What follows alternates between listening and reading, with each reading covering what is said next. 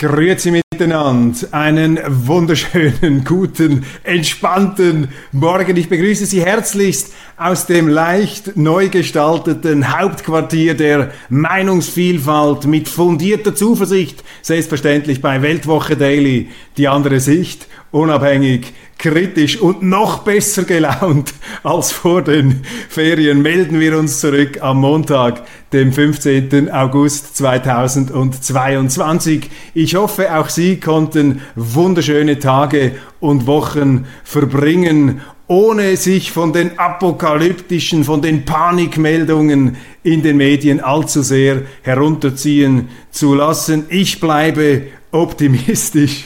Die Nachricht über das bald bevorstehende Ende unserer Welt ist meistens stark übertrieben. Wobei, wobei wir natürlich alles daran setzen sollten, es nicht darauf ankommen zu lassen. Ich freue mich jetzt wieder hier äh, zurück zu sein. Ich habe Sie sehr vermisst. Wir haben ja eine Sondersendung gemacht aus Ascona da haben wir sie etwas in die Schönheiten des Kantons Tessin eingeführt. Wir haben das nur angetippt. Vielen herzlichen Dank auch für Zuschriften aus anderen Landesteilen, vor allem auch aus dem Kanton Graubünden. Da haben uns einige Zuschriften erreicht, die gesagt haben, es gäbe dort noch viel schönere Aussichtspunkte als Ronco, Sopara, Ascona. Das ist ja das Schöne an der Schweiz. Die Vielfalt ist das ähm, Entscheidende. Ja, ich äh, hoffe, Sie haben mich auch ein bisschen vermisst, so wie ich Sie vermisst habe. Und jetzt äh, können wir diese beiderseitige, hoffentliche Sehnsucht wieder in die Praxis unseres täglichen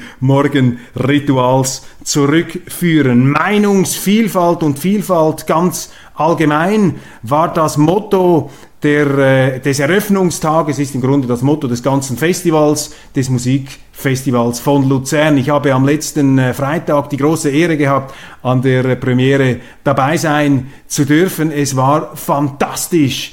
Und äh, als Zürcher beneide ich die Luzerner. Luzern ist sowieso eine wunderschöne Stadt, so etwas wie das Venedig äh, der Schweiz äh, mit dem Vierwaldstätter See, diesem Sehnsuchts Ort schlechthin, auch ein weiterer Sehnsuchtsort.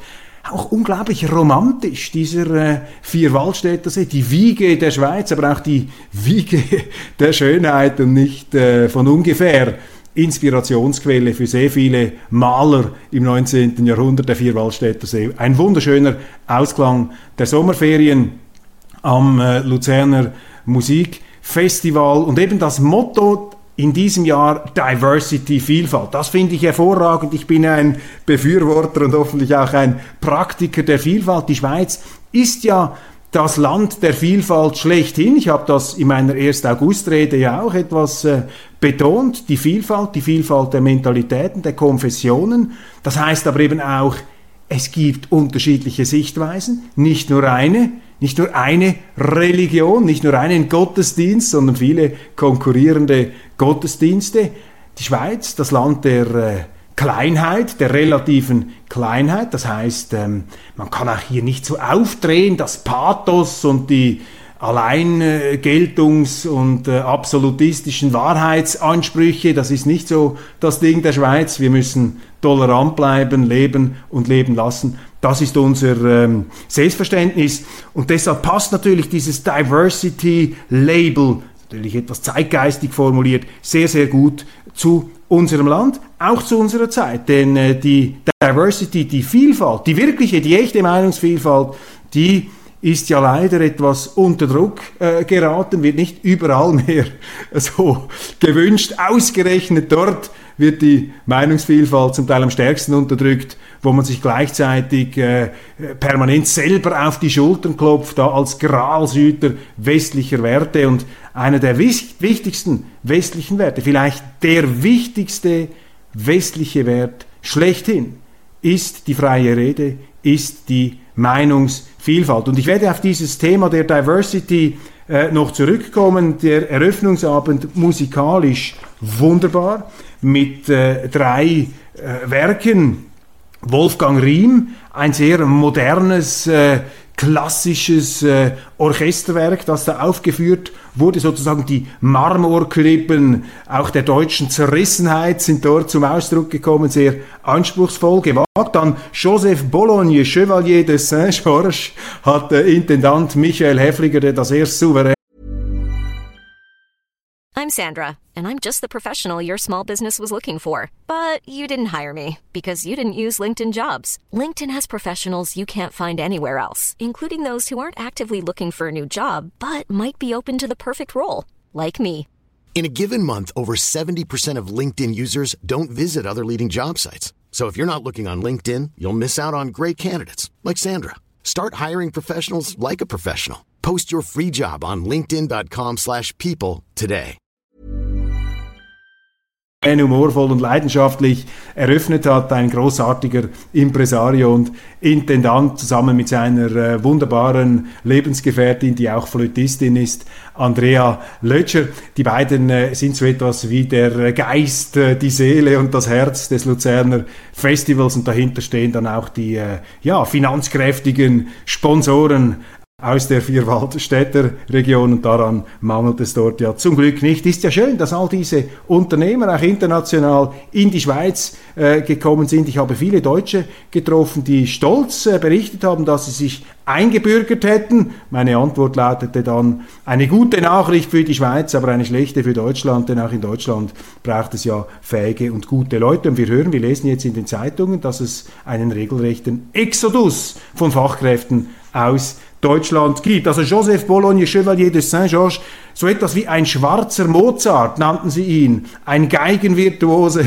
und auch einer der weltbesten Fechter seiner Zeit. Offenbar ein wunderbares ähm, Opus, eine sehr, sehr schöne Symphonie, tatsächlich etwas Mozartesk wurde da aufgeführt und in der Rolle des Virtuosen, der Virtuosin, keine geringere als Anne-Sophie Mutter, eine ewig jung bleibende Legende der Violine. Sie hat ja in den 70er Jahren noch mit, ähm, ja, mit ähm, Herbert von Karajan, mit wem dem sonst ähm, zusammen gespielt, ist aufgetreten und hat eine riesige Karriere gemacht, eine totale Perfektionistin. Und es ist Intendant Häfliger gelungen, diese Ann-Sophie Mutter als Stiftungsrätin für das Lucerne Festival zu gewinnen. Fantastisch, wir gratulieren den Kollegen. Und schließlich, das hat mir dann am besten gefallen, da ist mir das Herz geschmolzen, Sergei Rachmaninov, Sinfonie Nummer 2, E-Moll, Opus 27. Sergei Rachmaninov, das ist etwas subversiv, dass man dieses Festivals, dass, äh, dieses Festival, das ja auch etwas im Zeichen der Solidarität zur Ukraine steht, sieht das auch etwas hier an den äh, Farben, dass dieses Festival mit einem russischen Komponisten eröffnet hat, allerdings einem Russen, der geflohen ist aus Russland, ahnend, dass es nicht gut herauskommt, aber eben ein Antikommunist, Rachmaninov ein Aristokrat, der unter anderem auch in die Gegend des äh, Vierwaldstättersees, an den Vierwaldstättersee gezogen ist, dann nach äh, Amerika, etwas später als äh, die Kriegswirren in Europa hochschlugen. Er hat geahnt, dass es nicht gut herauskommt mit den Kommunisten in Russland und äh, ist, äh, ist gegangen. Eine schöne Note hier etwas einen russischen Großkünstler wieder in den äh, kulturellen Mainstream, ins Hafenbecken des Luzerner Festivals einzubetten. Eine sehr, sehr schöne Idee, wie ich meine. Freie Rede, das äh, große Thema, meine Damen und Herren. Und in diesem Zusammenhang, bevor ich da auf die Aktualitäten eingehe, das wichtigste Ereignis für mich in diesen Sommerferien war die Rede von Ungarns Ministerpräsident Viktor Orban an der ähm, Republik republikanischen, konservativen ähm, Selbstvergewisserungsveranstaltung, an der Albis Gütli-Tagung der amerikanischen Konservativen in Dallas. Die große Ehre für Viktor Orban, ich habe darüber geschrieben in der neuen Weltwoche. Er hat dort grundsätzlich gesprochen über die Bedeutung des Konservativismus und ich oute mich hier auch als Konservativer, als überzeugter Konservativer. Und ein Konservativer ist eben nicht einer, der die Zeit einfrieren und festschrauben möchte, sondern ein Konservativer ist einfach einer, der sagt, das, was bewahrt werden muss, das haben wir zu bewahren und bewahrt werden sollte das, was noch nicht durch etwas klar Besseres ersetzt werden kann. Also hier nicht eine rückwärtsgewandte, reaktionäre Philosophie, sondern es ist eben den Konservativen heute aufgetragen,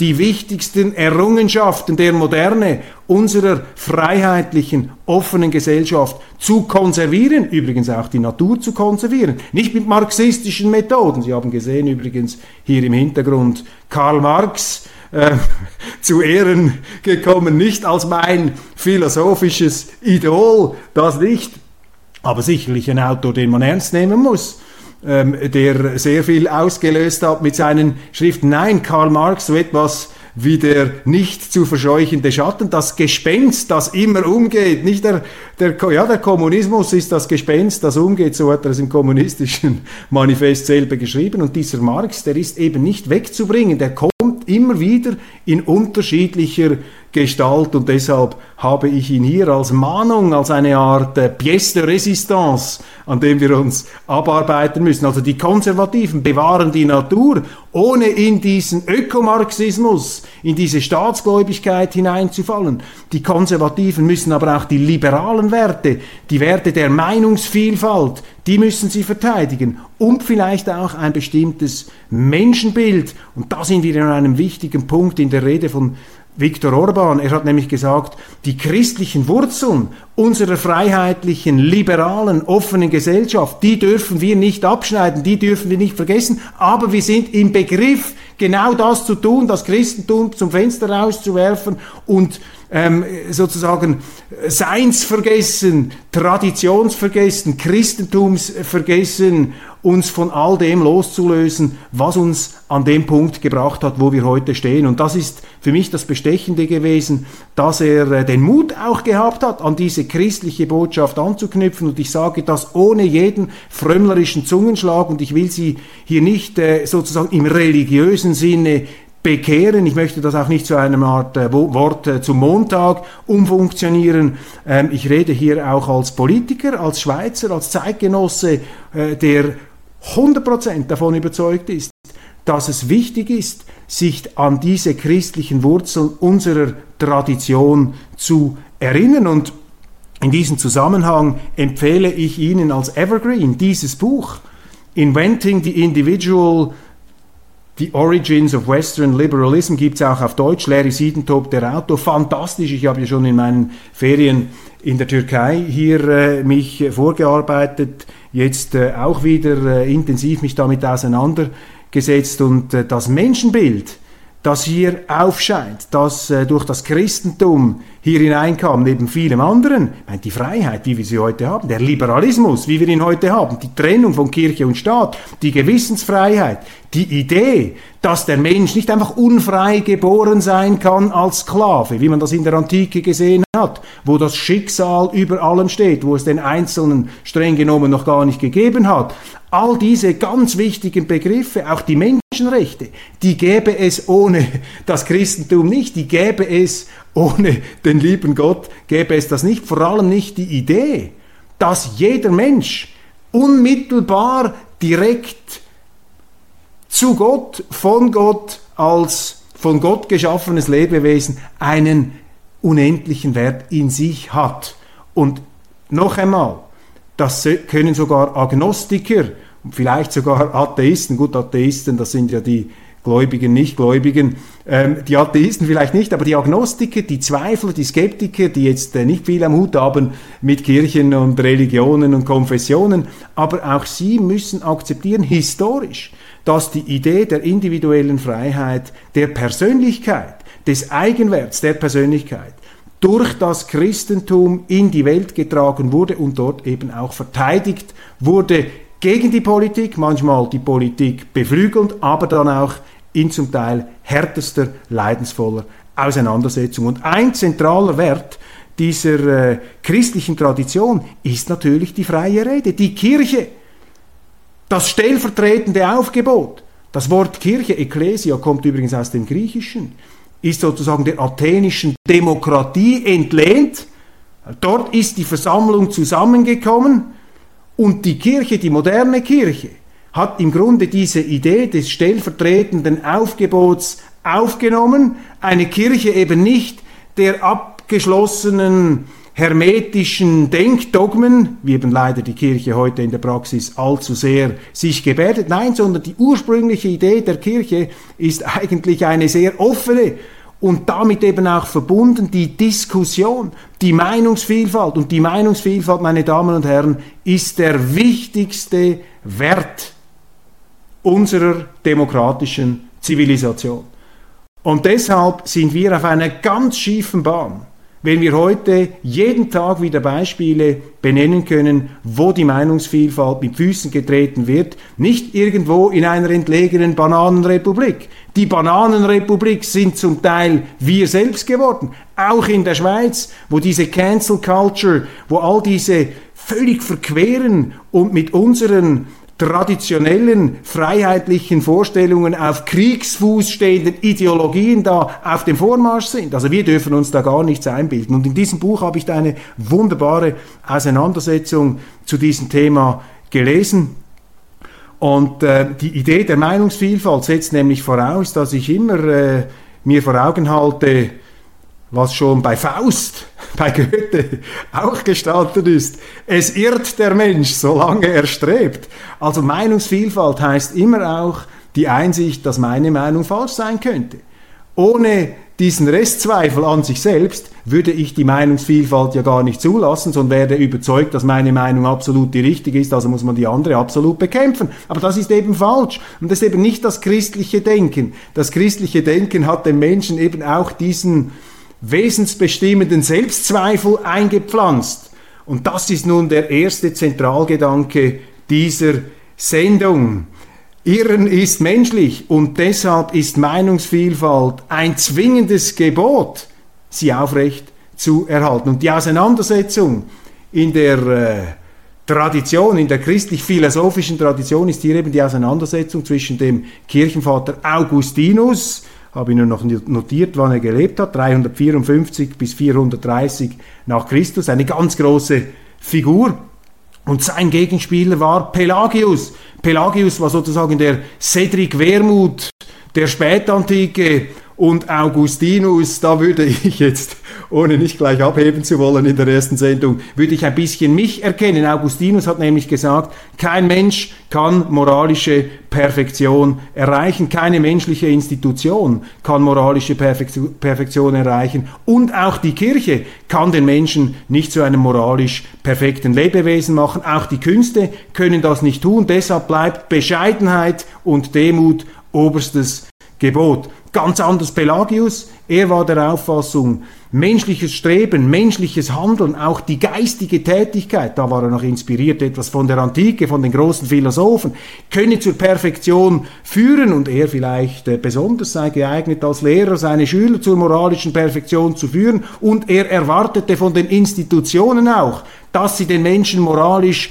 perfektionieren. Und das war der große Streit zwischen Pelagius und Augustinus. Und Sie sehen, das haben wir heute noch. Es gibt eben diese Ideologen der Cancel Culture, die uns quasi mit Schawelwasser permanent den Mund auswaschen wollen, um uns zu einer perfekten Sprache, zu einer perfekten Gesinnung, zu einer perfekten, wie sie es empfinden, Wohlanständigkeit führen wollen. Oder die EU-Turbos, die der Meinung sind, ein Staat wird dann erst moralisch richtig intakt, wenn er in der Europäischen Union dabei ist, die ihre Institutionen immer wieder moralisch überhöhen. Das ist alles das Gegenprogramm, das ist diese politische Korrektheit die damals schon in der Spätantike ein großer Gegenstand der Debatten war. Und ich halte es hier einfach mit Augustinus, mit diesem Genie der Bescheidenheit, mit diesem Manner, der dem Menschen immer wieder gesagt hat, im Sinne von Goethe, im Sinne von Faust, es irrt der Mensch, solange er strebt. Deshalb das Beste, was wir erreichen können, ist ein Zustand des um Verbesserung bemühten Selbstzweifels. Das ist ganz, ganz wichtig. Der Mensch kann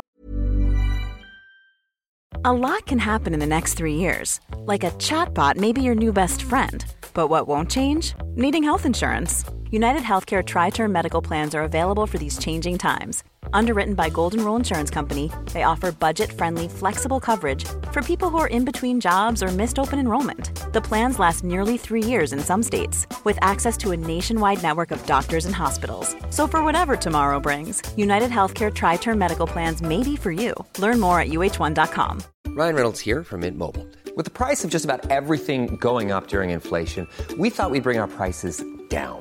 So to help us, we brought in a reverse auctioneer, which is apparently a thing.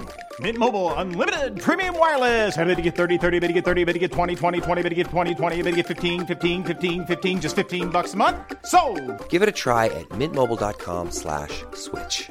$45 upfront for three months plus taxes and fees. Promo for new customers for limited time. Unlimited more than 40 gigabytes per month. Slows. Full terms at mintmobile.com. Kann nie sicher sein, ob er irrt oder nicht.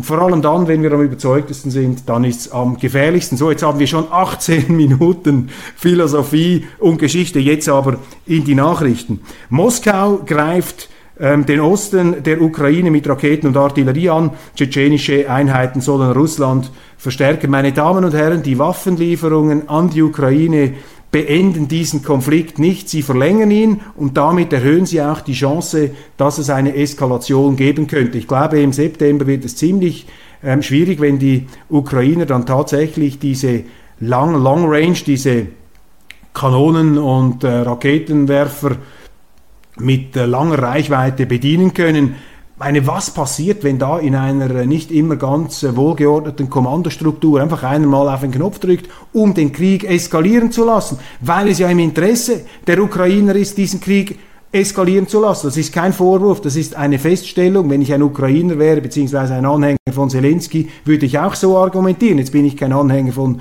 Zelensky, sondern ein Vertreter der Schweiz und damit auch der schweizerischen Neutralität. Und da sage ich einfach, da müssen wir höllisch aufpassen im Westen, dass wir uns nicht ja, eben auch die gutmenschlichen Appelle hier, diese Pelagius-Appelle, diese Perfekt, diese Sirenenklänge des Perfektionismus, dass wir dem nicht erliegen und uns da in einen Krieg hineinziehen lassen, aus dem wir dann nicht mehr herauskommen. Denn die Russen sind bis zum bitteren Ende bereit, diesen Krieg zu führen. Sie sehen ja auch, dass jetzt äh, die Zustimmung, die Putin äh, genießt, auch wenn diese ähm, Umfragen vermutlich nicht alle ganz lupenrein äh, sind, dass diese Zustimmung eben groß ist, stimmt überhaupt nicht, was da sogenannte Russland-Experten behauptet haben schon vor Monaten, dass da sein Regime zusammenkrachen wird. Also Sie sehen doch an diesen Meldungen jetzt hier, ist es glaube ich der Tagesanzeiger, dass eben diese Strategie der westlichen Eliten, dieser globalistischen Pelagianer, dieser Perfektionismus-Ideologen, die da glauben, auf einem moralisch höheren äh, Podestchen äh, zu stehen, dass diese Strategie, die geht eben nicht auf. Diese Waffenlieferungen, die militärische Eskalation, auch die wirtschaftskriegerische Eskalation, die wird diesen Krieg nicht beenden. Es braucht, auch da teile ich die Auffassung von Viktor Orban, Ungarns Ministerpräsident, das können nur die Amerikaner und die Russen beenden. Die müssen zusammenkommen. Und ich hoffe darauf, dass die Amerikaner, die ich in dieser Sendung auch schon kritisiert habe, gibt großartige Amerikaner. Und ich zähle hier auf die amerikanischen Konservativen, ich zähle hier auf die traditionelle Bodenständigkeit und Vernunft auch genau dieser Kreise, die Demokraten leider, leider heute für mich zu sehr im Griff eben dieser Perfektionisten, dieser Pseudo-Perfektionisten, dieser modernen Pelagianer. Die Augustinus-Fraktion ist heute eher bei den Konservativen.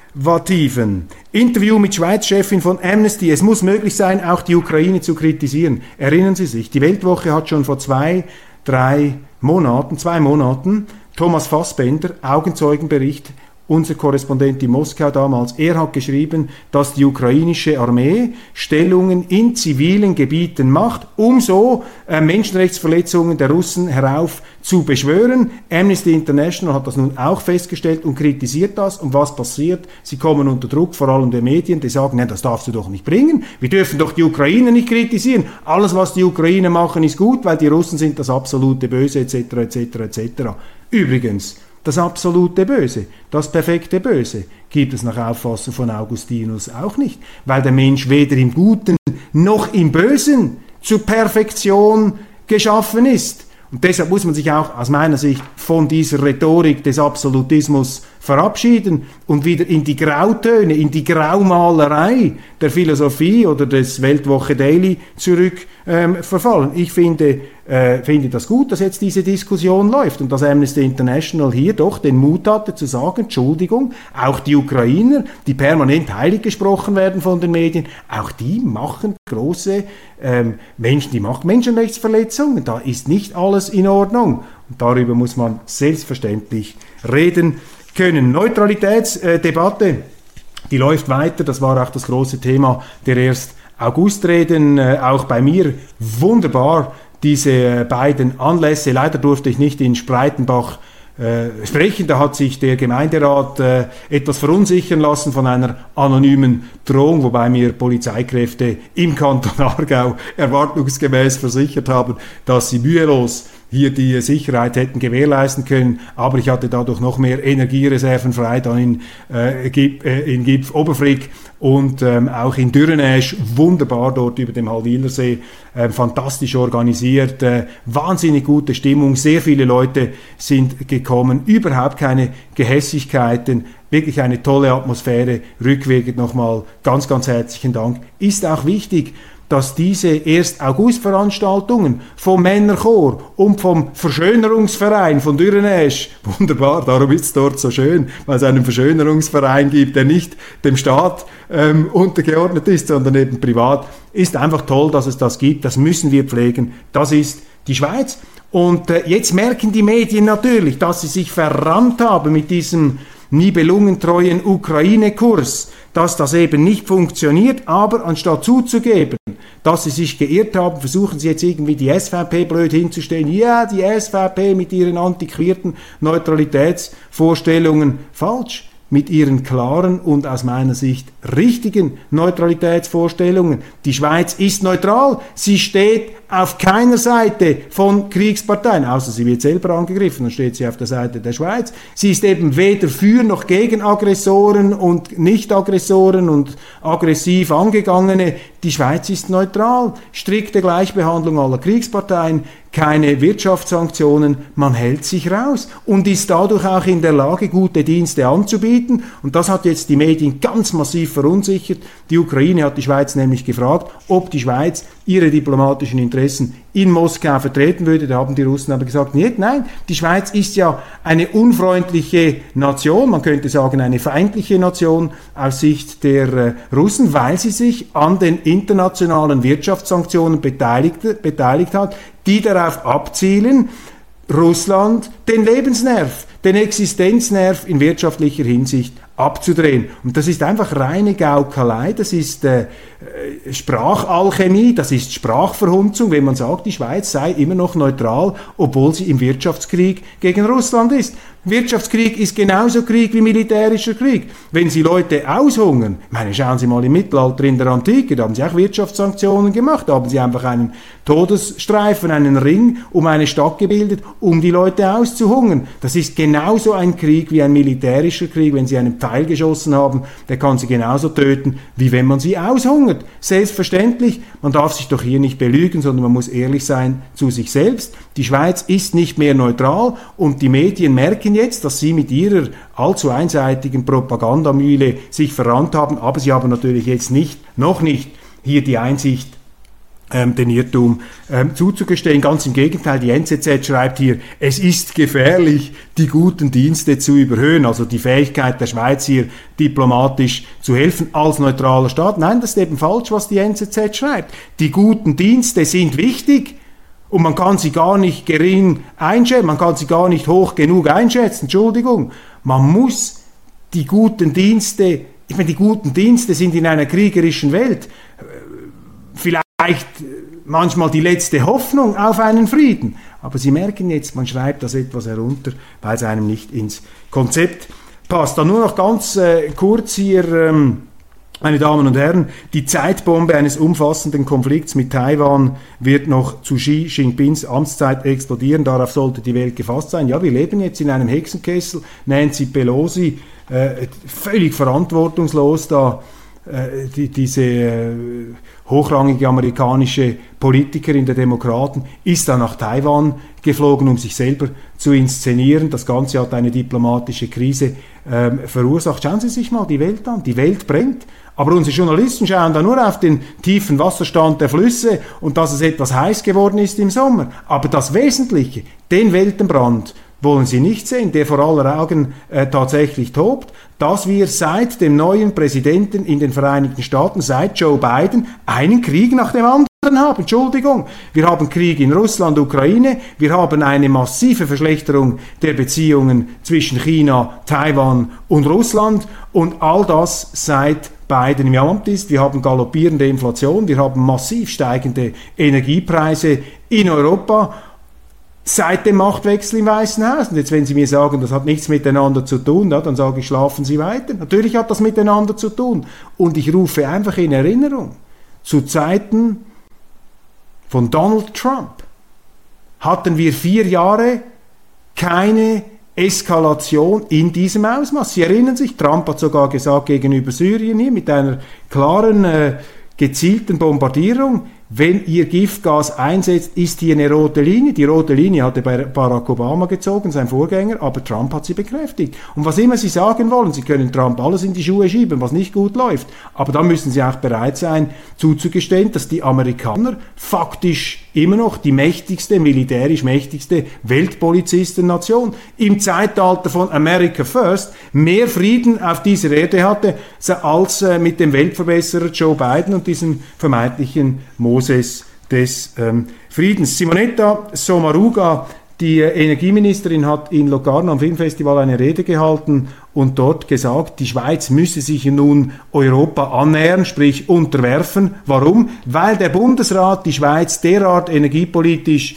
in die Abhängigkeit des Auslands getrieben hat, dass man jetzt eben auch zusammenkracht an der Unabhängigkeitsfront. Wieder mal typisch, dass hier jetzt eine SP-Politikerin ähm, die EU-Anbindung der Schweiz fordert, quasi aus der Konsequenz der eigenen falschen Politik, der Energiepolitik, die die Schweiz massiv geschwächt hat. Jetzt versucht man den eigenen Fehler, den man selber zu verantworten hat, sozusagen als Hebel, als Peitsche zu verwenden, um die Schweiz in die EU zu treiben, anstatt ähm, wieder auf die Unabhängigkeit zu setzen. Noch mehr von der falschen Medizin. Ja, meine Damen und Herren, das war's äh, von äh, Weltwoche Daily Schweiz hier nach der äh, Sommerpause. Wir sind zurück motiviert wie noch nie und noch besser gelaunt als vor den Ferien. Vielen herzlichen Dank für Ihre Aufmerksamkeit. Ich freue mich, wenn Sie auch morgen wieder dabei sind bei unserer Sendung. Alles Gute und einen schönen Start in, falls Sie nicht schon hinter sich haben, einen neuen, einen schönen Start hier in die Spätsommer und dann auch in die Herbstsaison. Ich freue mich mit Ihnen gemeinsam hier wieder durch die Stromschnellen der Aktualität. Even when we're on a budget, we still deserve nice things. Quince is a place to scoop up stunning high-end goods for 50 to 80% less than similar brands. They have buttery soft cashmere sweaters starting at $50 luxurious Italian leather bags, and so much more. Plus, Quince only works with factories that use safe, ethical, and responsible manufacturing. Get the high-end goods you'll love without the high price tag with Quince. Go to quince.com/style for free shipping and 365-day returns. zu navigieren.